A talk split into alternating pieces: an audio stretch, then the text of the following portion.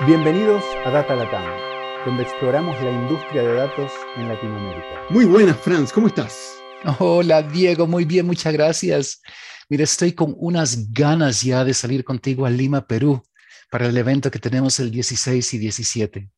Sí, sí, sí, la verdad que no solo la rica comida de Perú me, me apasiona y me dan ganas de volver, eh, pero además la verdad es que este viaje va a estar muy, muy interesante y tal vez para la audiencia y sobre todo para la gente que está en Lima, Perú, eh, vamos a estar con dos personas, dos grandes personajes interesantes de Deposit, eh, ahora R Studio, Tarif Kawaf, que es el presidente, y Edgar Ruiz, que es un senior software engineer, Franz y yo. Y lo que vamos a estar haciendo es durante tres días visitando empresas, eh, miércoles, jueves y viernes, miércoles 15, jueves 16 y viernes 17 de febrero. Y Franz, ¿por qué no hablas un poquito vos de los eventos del jueves y el viernes? Claro, están todos cordialmente invitados para unirse al evento el jueves 16 donde vamos a tener una mañana hablando sobre herramientas, prácticas, tendencias y paquetes, junto con Tarif y Edgar. Entonces, POSIT y Expantia van a estar representados ahí. Y el viernes 17 lo vamos a enfocar un poco más a negocio. Entonces, vamos a hablar de tendencias, casos de innovación con datos. Para ambos, eh, vamos a dejar el link abajo en la descripción del podcast para que se puedan registrar. Regístrense cuando puedan, nos encantaría verlos ahí en persona.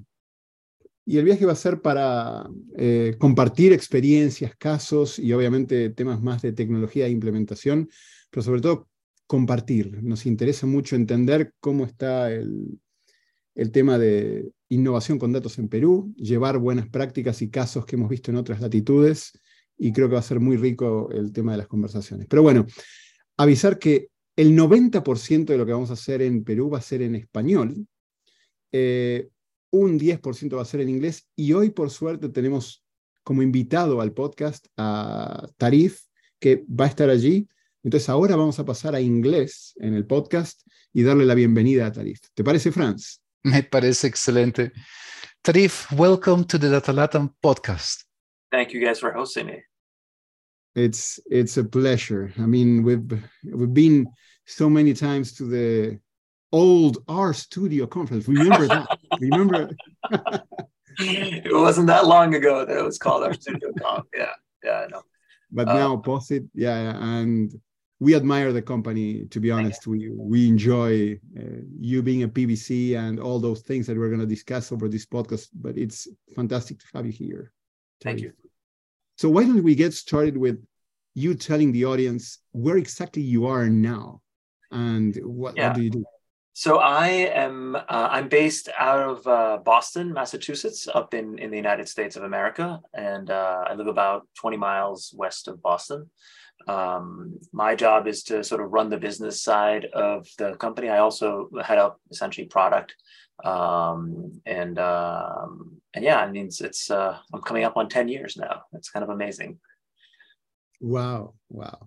And now that you say 10 years, we usually like uh, telling the audience kind of where you come from. So let me very, very quickly go through your uh, LinkedIn profile very quickly. I'm going to jump from company to company, but I want you to then stop me and say where I'm wrong and then add color to, to this, right? So you studied computer science in Amherst there in Boston.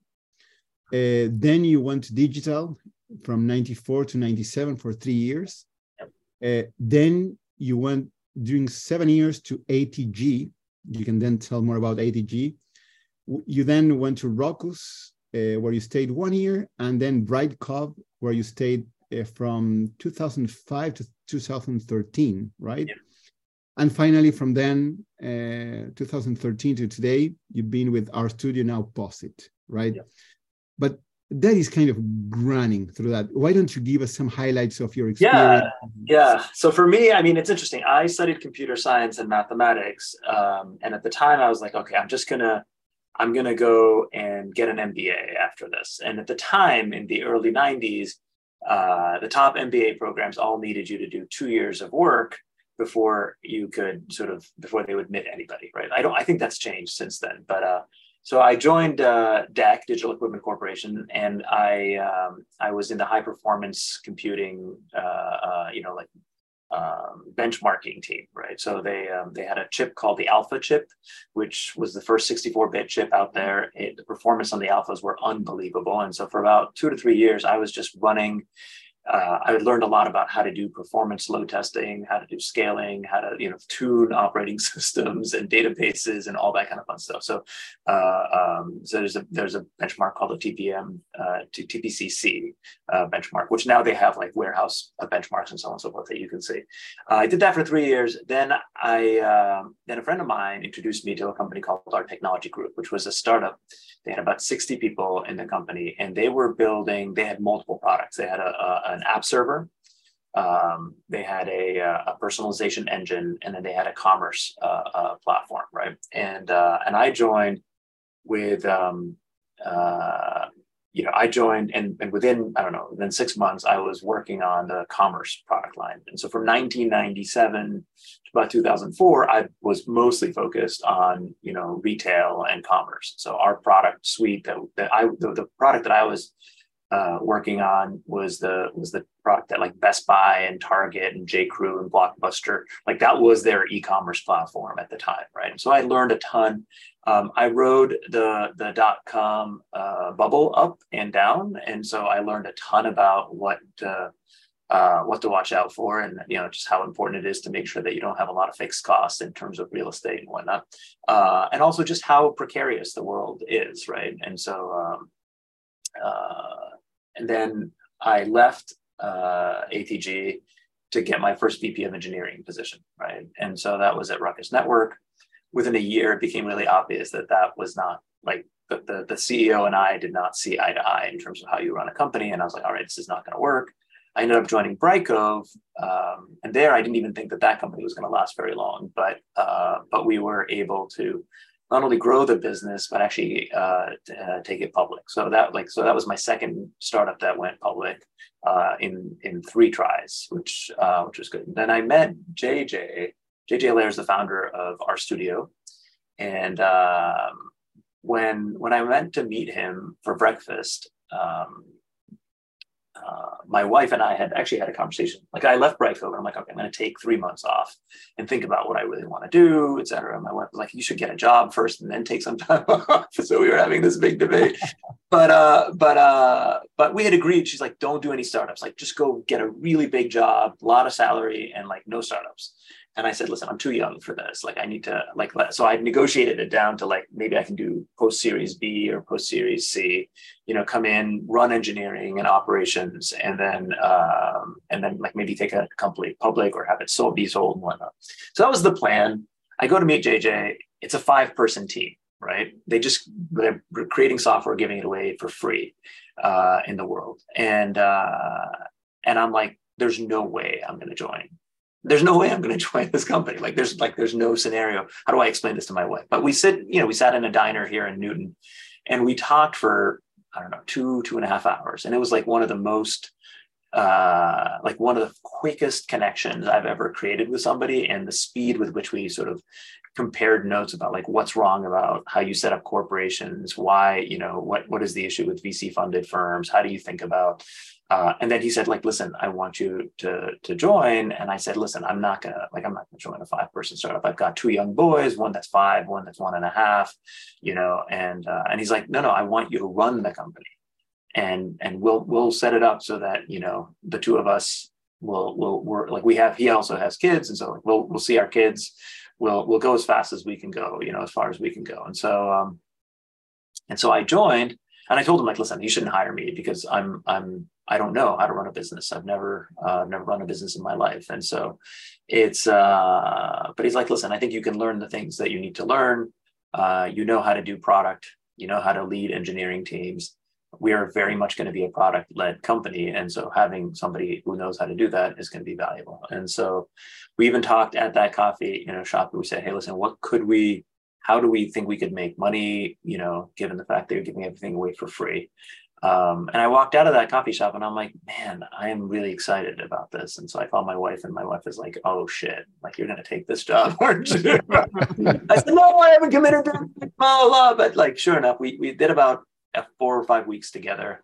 uh, of like working, like trying out what it would feel like to spend time together. And you know, we we had plotted out like what are the various products we can build, and we had listed like nine items on the board. And uh, and the funny thing is, like we're basically just systematically working our way through that same list from ten years ago, like literally ten years ago in February.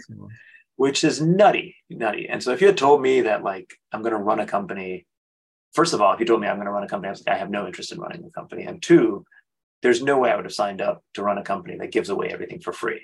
Right. Like that. Like I don't, I don't, I didn't understand how you could possibly build a business like that. But that's, you know, it's a good story. And, uh, you know, and, and we're, we're 10 years in and uh, it's still my favorite job ever, which is, which is really awesome. So, I mean, first, it's a, a, an awesome, funny story. I can imagine the face of your wife when we saw your face coming out of that breakfast. Uh, she was like, "Oh no, not again, not again." Yeah, yeah it's we we've enjoyed similar experience in that sense. I enjoy also startups and Franz, same thing. So yeah, someday we can get our wives together to do some. Yeah, yeah. No, she's she she said. I mean, she said something to me that that was really good, and I think it's people are fortunate if they have this in their lives. Where they say like, "I'd rather you be happy." Than to sort of like make the most amount of money that you can make which is which is good i think that's the right thing like w- this is life what we're spending our time on right now this is our life and we you know life is that's life that can be very short right and yeah, so yeah, yeah. so let's let's do something meaningful with it and i remember telling my wife on the call i said what i really one of the things that i was really attracted to me about this job is that uh, even if we fail, we succeed because you're creating open source software that can outlive the company. Right. So you mentioned something which i mean meaning and giving a, a company a, a, meaning right? And something really valuable. And i think that Posit is one of those companies that is really contributing to something super important. So why don't you i mean you gave us the perfect segue to talk about that what you wrote down 10 years ago and this idea of giving a lot of uh, software for free so that can you can you please talk about yeah, yeah totally totally yeah. So so the the the reason JJ and I ended up getting introduced was that like when I left Brightcove, I decided to sign up for a bunch of courses on Coursera. And one of the courses I signed up for was called Data Analysis with R, which later on became the John like that the John Hopkins team. Like that was their program. That was their first essentially attempt or second attempt or something like that, right? So it was still early. It was six weeks long, and uh, and the reason I took it was I had a terrible statistics teacher in college, right? And I was like, I was, I scared of statistics. I was like, all right, I should get into that. And then two, I'd heard about R, and I'm like, all right.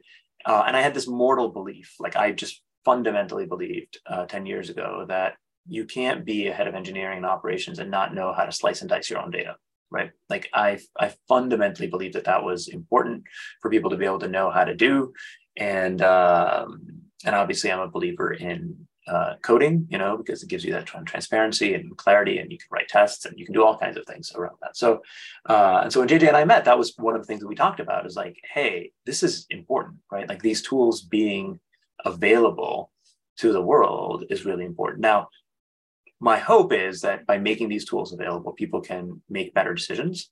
Um, I also am very familiar with like you know all the data that suggests that people make the data fit what they want already but still like it's still it is a meaningful um, uh, it is a meaningful mission to me and to JJ. And uh, and the other thing that really attracted me to the company after I started was this recognition that like the R community itself is a very special uh, group of people, right? Like there's an ethos and a mindset that is very welcoming. It's very open, um, and uh, and I, I, was attracted to that. I'm like I'm attracted to the idea that you can that you can help support something like that. And so we've always walked this line of saying, okay, we need to build the business side so it's profitable because that's the only way it can be around for the long haul. And then making sure that we're consistently contributing, uh, uh, both in terms of the open source uh, uh work that we do, but also in, in supporting other uh, open source initiatives or people who are sort of trying to teach you know uh, folks how to get into this ecosystem right?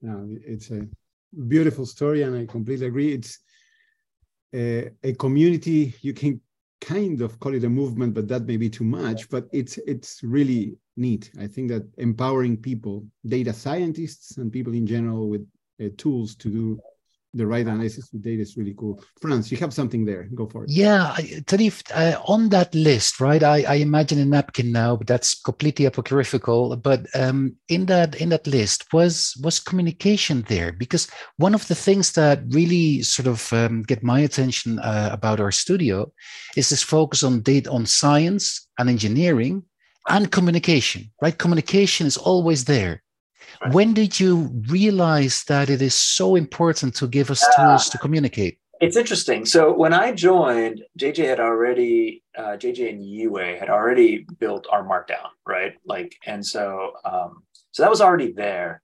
I don't, I, I started appreciating R Markdown more because, um, so because I was the first time president, right? Like the investors were like, okay, we should talk to you every six weeks board meeting every six weeks, which which is insane in hindsight. Like I'm like, why did I even agree to this?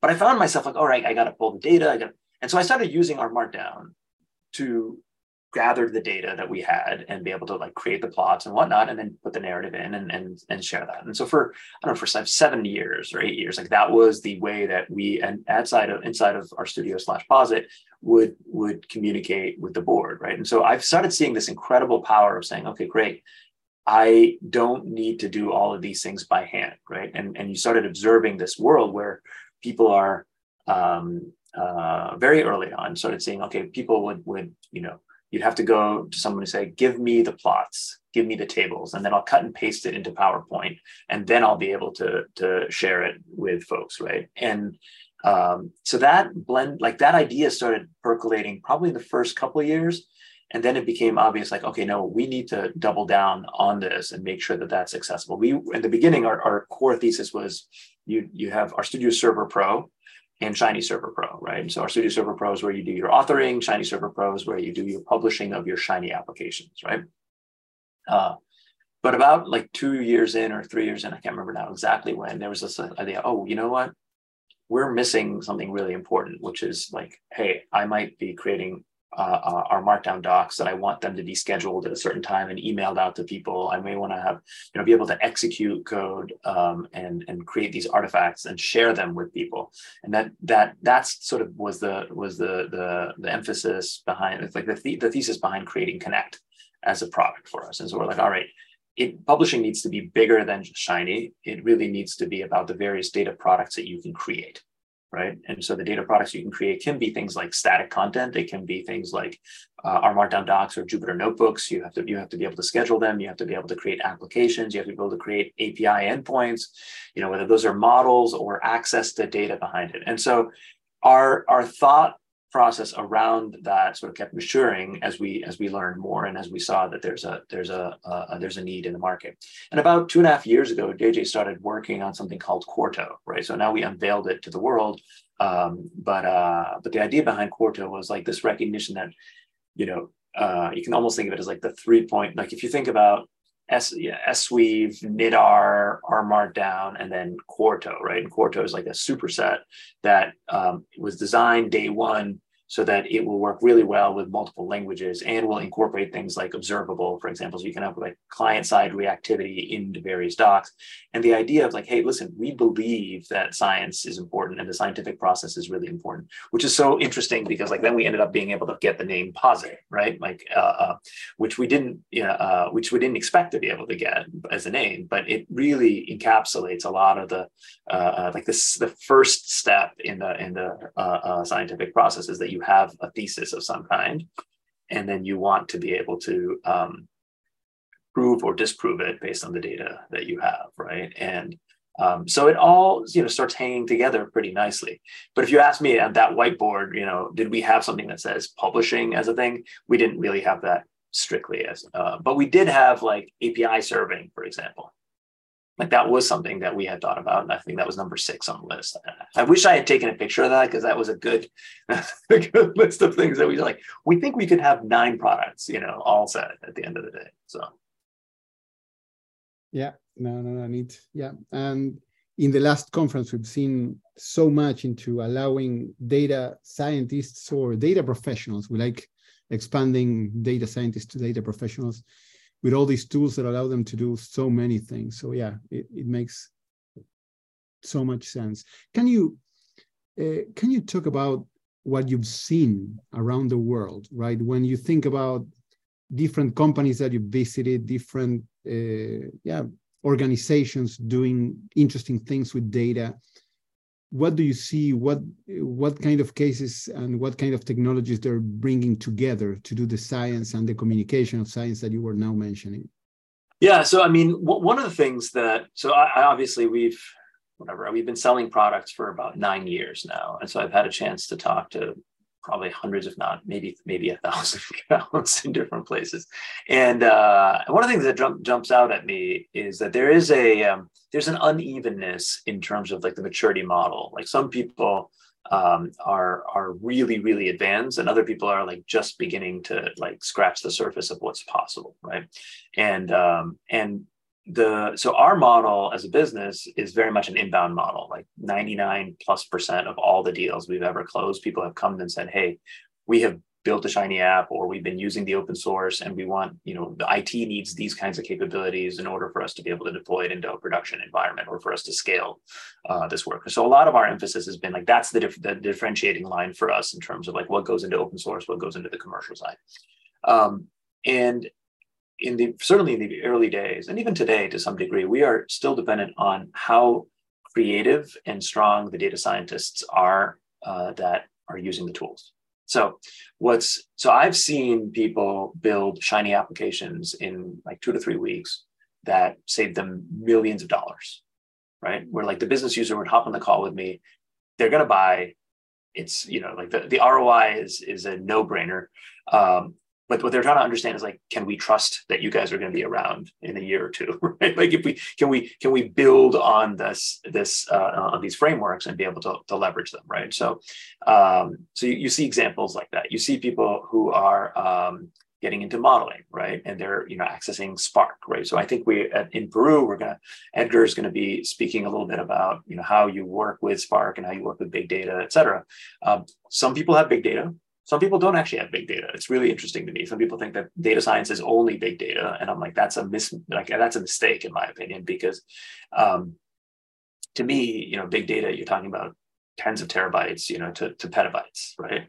And um, but there's remarkable amount of information and value that you can extract out of small, medium-sized data, right? So we as a company, we're a 330 person company, you know, you could probably like if you take all of our data, it's a few hundred gigs, and that's it, right? Like that's, um, but there's still a lot that you can learn from that without having to go down uh, that rabbit hole uh, of like all the cool technologies. Oh, I'm going to use TensorFlow. I'm going to use, uh, um, you know, um, Torch. I'm going to use all these sort of more advanced deep learning uh, capabilities. Now, the the technology is changing so much, right? And um, but but my hope is that we can make we can make the code first path as easy as possible and get as many people into that world uh, because that has some real advantages over the drag and drop point and click solutions that are out there right so for us you know the the the, the scientific process requires you to be able to say, can I reproduce this? Can I see how this was done? Can I see the assumptions behind it?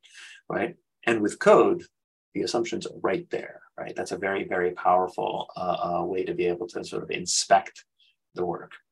Um, I don't know if you guys saw, like, there was some report four or five years ago that were like, oh, 50% of all the, you know, the, the the clinical trials that people were like they, they couldn't reproduce the results right uh, or maybe it was in clinical trials i can't remember but it was it was some some ridiculous percentage of like uh, uh, research that people couldn't reproduce right and that's an issue because other people then build on it assuming that that is a truth. And then you have a tower that you know is going to fall over because some of the core assumptions you know the foundation is not quite right. So so that's really what we're trying to do is just get people to, to get into this world, right, and make that as pleasurable as possible. And you see a lot of the work that we do on the open source with the tidyverse and and and the um, the multiverse, whatever the things that we're sort of invest in, is to make that more and more easy for people to sort of okay, great, I can hop in. I don't have to know all the like I'm using code, but I don't have to be a software engineer to be able to leverage that. And I have a way of being able to capture that information and then be able to share that with other people and hopefully make better decisions. Neat. Yes, yes, yes. And perhaps the double clicking on uh, so I see the all the the energy and the interest of allowing people to get into science and being able to do data science and code first and being able to to play and do something that then can be reproduced. It, eh, perhaps what I want to what, what I want to bring us all in this conversation is you have companies that probably are doing things with data. They they're ingesting a lot of ingesting sounds like a bad word, but they're bringing uh, aboard a lot of people that know how to do things with R, with Python. They they work and they do science, or they they've done that while they were studying. Then they get into companies, and then you have companies where you have the the open source stack and the usual stack, and now they're merging, they're blending, they're coming together, right? So you have chief data officers that now have, okay, I have all these people that have been using these tools.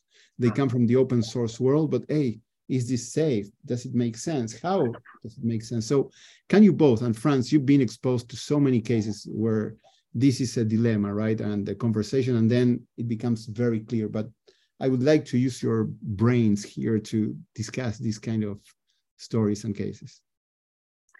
Yeah, I mean, I I um, I still have conversations sometimes with with uh, you know people who head up either head up the data the function or CIOs or whatever. They're like, well, I want to understand like why we already have an investment in this closed source you know offering. Why do we why should we look at open source right? And generally we don't try to argue this point all that much with folks because i'm like listen here, here's the deal. We think that the future is is open source right? And when they're trying to recruit like i've had many customers tell us like we are moving to r uh, or we're moving to python because we can't hire people coming out of school to tell them to work on like closed systems that are 30 years old or 40 years old, right? Like they don't want to be in that world and we need that talent. So that's one reason for that, right? Uh, the other reason for that is that the speed of innovation is really, really high when, you know, any number of PhD students or professors or, you know, uh, or practitioners can create packages that can then be shared and, and, and, you can see the code behind it so other people can sort of jump in and, and uh, uh, collaborate on that um, you know, frankly, like for me, watching the Linux movement way back when was instructive, right? When like the fact that you could build a operating system in a distributed way, which in computer science is one of the hardest things that you can build, right? Operating systems are not easy to, to do well. Uh, but the fact that you can then get the, the if you can get that critical mass to happen, incredible things can can can be available. And so what is what is powerful to me about the world that we're living in now is that um, you you can blend HTML, you can blend the web's capabilities with the compute you know, and, and libraries uh, on the back end, which also, you know, R and Python both were created to be glue languages, right? Like they are really good at sort of being able to connect to other systems. And so you can, you know, you can be talking to Redis, you could be talking to, to Spark, you can Hadoop, you can be talking to, you know, various databases, DynamoDB, whatever it is that you want, and then be able to pull all this information through and, and provide this level of interactivity, which is really remarkable. And it's really hard to match in other places. So you see other, you know, you see some of the BI vendors now saying, okay, great, we're going to open up our system so that you can plug in things like Shiny or, uh, uh, you know, so, and, uh, providing that uh, interactivity makes a big difference, right? Versus saying, oh, you know what, this, this static view, like I really want to be able to play, like, what if I, what if I change, you know, what if I drag this this uh, slider and see what happens to the data, right? Or what if I filter on X or Y? And now you're giving that kind of power to the business user, which then will spare the data scientist from having to go back and recreate new plots. You know, like one of the hard problems, as you guys know, is that like you can create thousands of plots, right?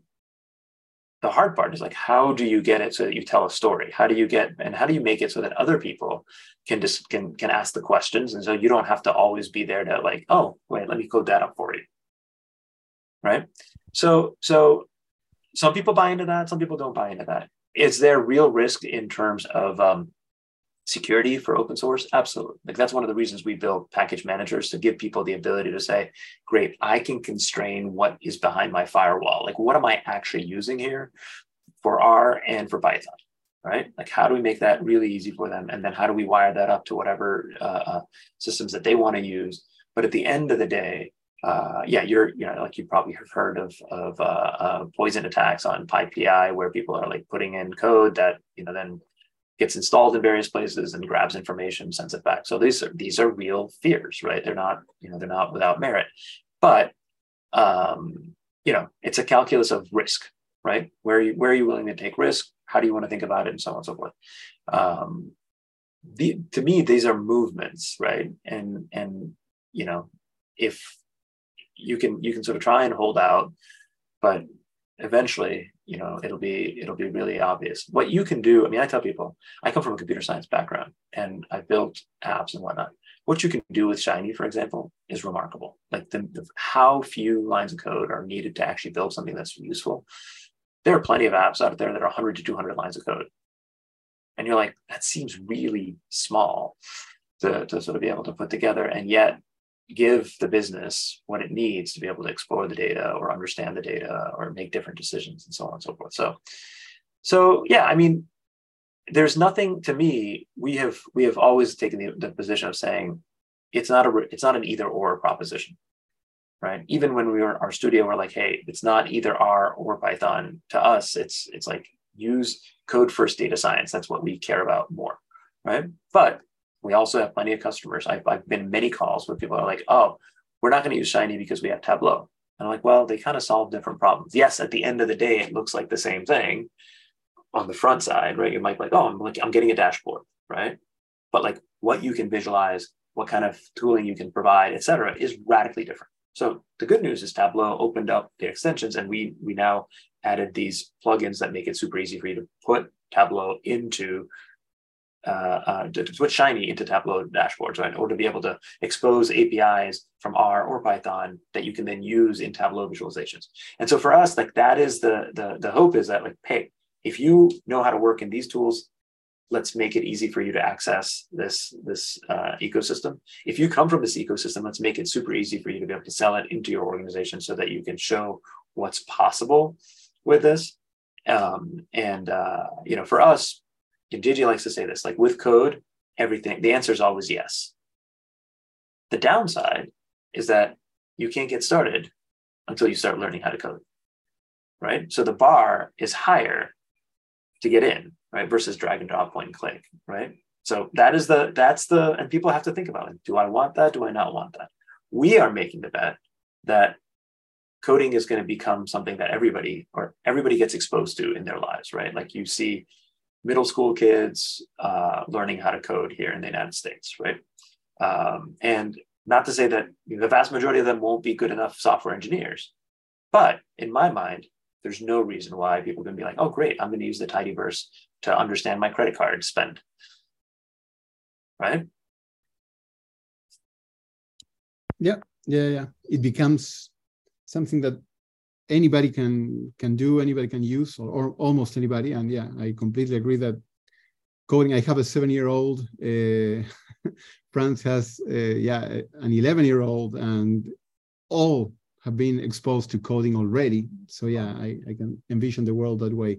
Franz you were going to say something, or I wanted to ask, since you asked, so um, I agree completely, Tareef. And what we see in practice is that um, anything you buy out of the box means that you will have the limits of the box. I've not met a single customer that has not re- reached limits and then they start to code and it becomes more expensive, not less.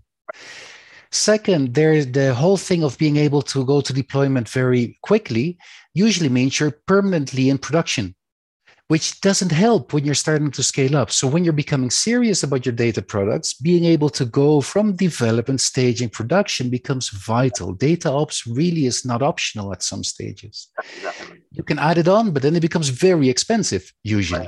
Right. Right. right. Uh, and and last one, um, Tareef, sorry, is scaling right? There's the box has limits in what you can do but also with how many you can do this. And very often it becomes prohibitively expensive once you once you have success. That's the biggest risk of any data product is success. Right. Well i mean here's the thing. It's funny. Uh, i um i don't worry about that last one as much because many people i found get really freaked out. Like I, will give you an example. I don't know, three years ago, one of the top things, or four things, four, yeah, four, now it's four years ago. Uh, one of the top things I would hear would be, oh my God, what if we get, you know, a lot of traffic to this thing? Can it scale? Oh, R can't scale, blah, blah, blah. And I'm like, all right. So in that, in 2019 at our conference, we actually showed like 10,000 concurrent users on a, on a shine on a cluster, right? A, a connect cluster. And it's like, hey, great, you're using Shiny with 10,000 concurrent users, which is going to be so much more than anybody's ever likely to build, right? Like, if, and if you tell me like, oh, I want to put something on the front page of the New York Times, I'd be like, don't build it in, in R, right? Like, that's not what I would recommend uh, for the front page of the New York Times. But for most companies, you know, that are that you know, you're you're you're never you're all like you're lucky if you if it becomes viral. The good news is there's no reason to be afraid about scaling because we built the tools that make it easy for you to scale. And and hopefully the ROI becomes really trivial because like all right you know for for uh, a very modest dollar amount you can now have a system that can scale linearly right? Um, and that's really really powerful. I've seen IT get themselves wrapped around an axle where they're like oh my god how do we solve this problem? Or we got to get to Kubernetes or we got to do this. And I'm like Here, here's the deal. You you all of these things are solvable but like i want people to take a lean approach to how you how you adopt data science in the organization right? Start out with a minimum investment that makes it so that you don't have like you have the idea of projects you have the idea of data products you have the idea of okay here's where we we, we here's where our staging environment here's our production environment. Like a few things like that make a ton of sense. And then when if and when the day comes when you need to scale big time just know that you can do that because other people have now been down that road. That was more of a concern, whatever, seven or eight years ago, because it's not known. Can you actually do this? Now, to me, it's like it's not even a question, right? Like that's fine. That's not a that's not a thing. What's harder is the is the practices, like getting getting getting getting people to buy in, getting people to sort of work in that way.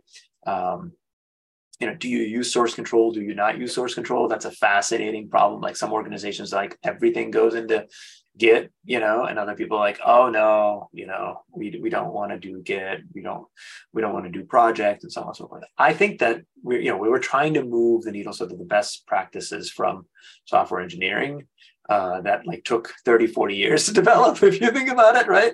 Um, get sort of incorporated. And how do you make that easier and easier for folks, both within the IDE and in terms of like the scaffolding that you get when you're uh, when you're starting to work, right?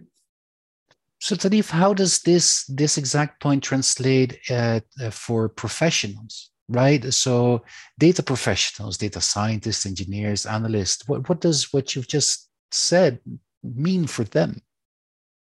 Well, I mean, I think so.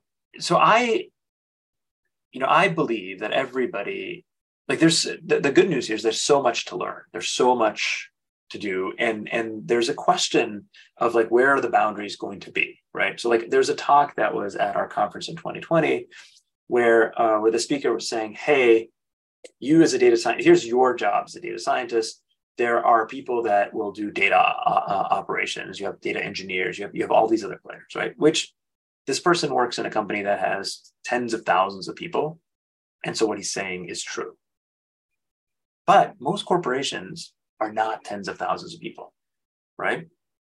Yeah. and so what what i what i like i think that you know there are plenty of organizations that have 100 people or 150 people or 200 people right? And in that world like that's the majority of corporations in the world if you think about it right? Um, but it, in that world like the power of open source to me is like you can one data scientist can use these tools for a variety of things right now, as you as the as the size of the organization, as the data uh, uh, that's in the organization is, is like changes, as the scope of that changes, you will need specialized skill sets, right? Like there might be people like, hey, we need somebody who knows how to design, you know, uh, uh data lakes and data warehouses and like what you know the the uh, uh, data pipelines, et cetera, right? And that's not likely to be the data the same person who's a data scientist who really knows how to like tell a story and, and, and you know um, and so you'll end up with that specialization but but i also i also think that for for a lot of people like you should be prepared in in in you know in the, in the one to five person data science teams like that is also the data ops team that is also and that's very very common right? That's not to me. It's like I don't want people to be like, oh, I can't do any of this unless I stand up a team of 15 people to get going, right? And the good news now is like there's a lot of stuff where people, you know, like if you're using AWS, for example, there's a lot of features and capabilities. So like, hey, I'm gonna store everything in, in raw form on S3. I can, you know, or Parquet and you know, and and, and massage that there's all kinds of tooling that, makes that more accessible uh, uh, to people. But it is the the the kinds of things that you can learn. I mean, it just feels infinite to me, really. Like you look at the world and you're like, all right, I can I can always get better, whether I'm in the data engineering world or I'm the data science world or I'm a data analyst. And and what is that? You know, how do I learn different skills from those different buckets? Uh, but I'm not a I'm not a guy who loves the you know very hard lines between things because I actually think that true creativity and and and um, and ability to sort of like innovate comes from having um, you know being exposed to different areas and say okay i'm like just like in software engineering there's some people that are back-end engineers and they're like they're strong in back-end engineers and there's some people that are front end there's some people that can actually span the two and they can do a really interesting set of things because i oh i can conceive of products that work in this way which is which is intriguing so um, I don't think the story is done. And I don't know. I've been watching Chat GPT for a while now, you know, and I'm like, it's a little bit like, I'm like, how does that change? How does that become a tool in our toolbox? And what does it what does it obviate right? What are the kinds of things that you no longer have to be doing you know? Just like when they introduced calculators right? Suddenly there's some things that you didn't do with you know uh, uh, uh a pencil and a, pa- and a piece of paper right? But understanding the principles, understanding how how these tools work, and then knowing when you can use them safely and when you can't use them safely. I think the same thing can be said about statistical methods, right? Like there is, you know, uh, uh, there's no perfect certainty. You know, you have the work that you're doing. So like being able to say, okay, I'm using these methods or these capabilities or these models, um, and I know that this is these are the risks that I'm taking by by using this. There's value that I'm creating, but there's also a certain amount of risk that I'm taking using these models, right? We here are old enough to remember 2008, right? And and that's sort of the models and the collapse of the financial system, right? Like that was a very sophisticated, you know, set of algorithms that people are like, all right, this is sound. We can keep buying things in, in this way. So anyway, I don't know if that answers the question, but but I I, I look at to me, I, I think that I think there's an infinite amount of things to, to learn and and I think we're just getting started in terms of what's possible, right?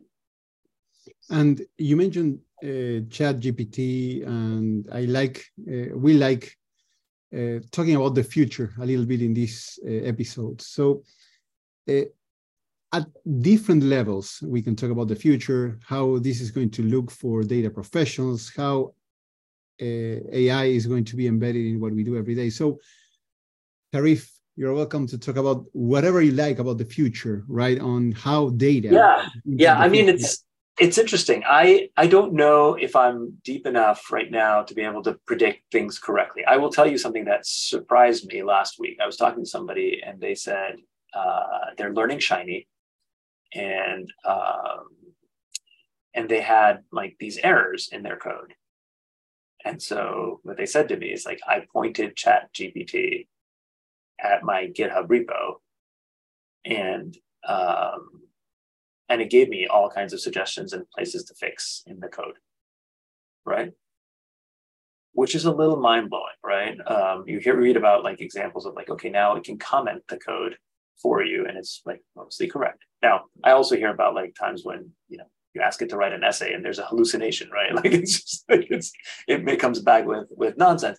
But it is i think i think that the safest thing to assume is that it is going to be a tool and it's going to be part of our lives in some way, right? Like if you think about software writing code way back, you know, let's say in the 70s, right? You were using VI or Emacs and um, and you're writing the code, right? You didn't have code complete, right? When I joined RStudio, I, I told JJ like I had refused to install RStudio the first five weeks of the course because I was like, I'm just going to use Emacs. Um, and then uh, and then I installed it. I'm like, oh, I don't like the autocomplete. So I told JJ like, I hate the autocomplete. This is like whatever 2013, right? Uh, early 2013. So it's like, okay, well, we'll hire engineers have them work on fixing the autocomplete. But my point is like, there's a version of autocomplete that looks completely different with this world, right? If you think about it, right? If you have these massive language models that can sort of say, great, I will help you put these things together, then this idea of low code becomes very different, right? Which is fascinating to me. Like, can I describe what I generally want in plain English and it writes the code for me and then I can edit it, tweak it, right? It's like it's like having Hadley next to me, uh, uh, whispering in my ear, you know, um, and and then being able to say, okay, let me let me play with that. So I think there are some, there can be re- some really amazing things that, that come out of uh, uh this work uh, I'm sure there's a ton of ethical questions that will come out of this. Just like any any disruptive technology that comes out uh, faces those those problems, right? Uh, but over time, we as human beings, we figure out like, okay, this is good for X, this is good for Y, and uh, and we and we figure out how to use it well. But but I think I think it's a thing, right? Like I don't you know I don't think there's a question that we're watching a new paradigm come into come into being and and I think the rest of our tool chain will have to adapt to that um, and, and take it forward. So it is, um, you know, it's a time of potentially some level of anxiety because you're like, oh my God, what does that mean? I'm sure it's the same thing that like people who are working, you know, people who, who um, were maintaining car, carriages and, and, and horses and whatnot felt when the automobile took over, right? Like they're like, all right, now we no longer need these things. And so uh, the world changes. And so um, I hope that the world doesn't change so far that we can't tell why certain things are working the way they are working, right? That's actually one of my uh, fears. But I think there are enough people that are paying attention to that problem to sort of say, hey, you know what, like you know explainable AI or ethics ethical AI or whatnot. Like there's there's enough people that are sort of raising their hand and saying we got to be we got to build this in before it, it goes you know goes too far out. Um, JJ and I were talking yesterday about like the whole the original goal of OpenAI was for everything to be available to everyone, right? And then you know the founder Sam Altman said like nope we're not doing that anymore because it's too dangerous right like it's it's it, it uh, now is that the right call? Like that's definitely against the vision that Elon Musk and others had in founding OpenAI and sort of helping fund it. Uh, but it is a it is a fascinating um, uh, universe. Now, I, I don't. Yeah, I still think that just like how we learn how to do arithmetic, you know, long form, and and we still teach our kids how to do that. Um, I think that's still important for us to do, and that's why you know whether whether the machine ends up writing 70% of the code for us in the future and we're sort of editing it and tweaking it um, you still need to understand what that code means right? If you buy into the idea of uh, code first right? Like the ability to sort of see what's running why it works the way it works etc uh, that will then ultimately give you the reproducibility that you need to have. Interesting things coming along. but hey, guys, let me take you from the long-term future to the very short-term future, which is us in Peru, Lima. So we are getting to the end of the of the episode, but yeah, why don't we think about Peru in a couple of weeks? Any message, anything that you would like to add, both Franz and Tarif? Tareef. Yeah, so I mean, for, for me, I am super excited to be meeting uh, folks who can who can join us there. I, would love to understand sort of the differences, if any, between what what challenges are being faced in, in Latin America versus what you know what corporations in the in, in the north and in you know sort of in Europe are sort of um, um, uh, that have been tackling. Um, and uh, I think you know, I mean, I, I believe that these tools are ultimately uh, for everyone in the world, right? And um, and if there are things that we could be doing that would make that more accessible and easier, um, I'd love to hear about it firsthand. And so I'm excited. This is my first trip to South America. Uh, I've never been, um, and so uh, so I can take one of the continents off my bucket list now. Antarctica and Australia will be the only ones remaining after this. But uh, but I, anyway, I'm excited um, and uh, I hope people can make it. And uh, I wish I spoke uh, Spanish, but uh, but I will I will do my best, uh, and uh, we'll go from there. Yeah. On that end, by the way, Franz, go for it. Oh no, um, uh, the same thing. So I'm very excited that we're going. I'm very happy to go with uh, with the team from Posit. And Tareef, um, me and many others will be your your translators whenever you need it. So do not worry about communication. Uh, we we will we will find a way. Thank you very much. It will be fun. Tareef, Franz. it has been fantastic, but we have to close now. Uh, so yeah, we'll see you in Lima Great. very soon. In a few weeks. Sounds good. Thanks, everyone. Bye. Take care. Bye. Gracias por acompañarnos en nuestra exploración del mundo de ciencia de datos en este Data Latam Podcast. Cada dos semanas encontrarás un nuevo episodio en datalatam.com o iTunes. Si te gustó este podcast, déjanos comentarios en Facebook.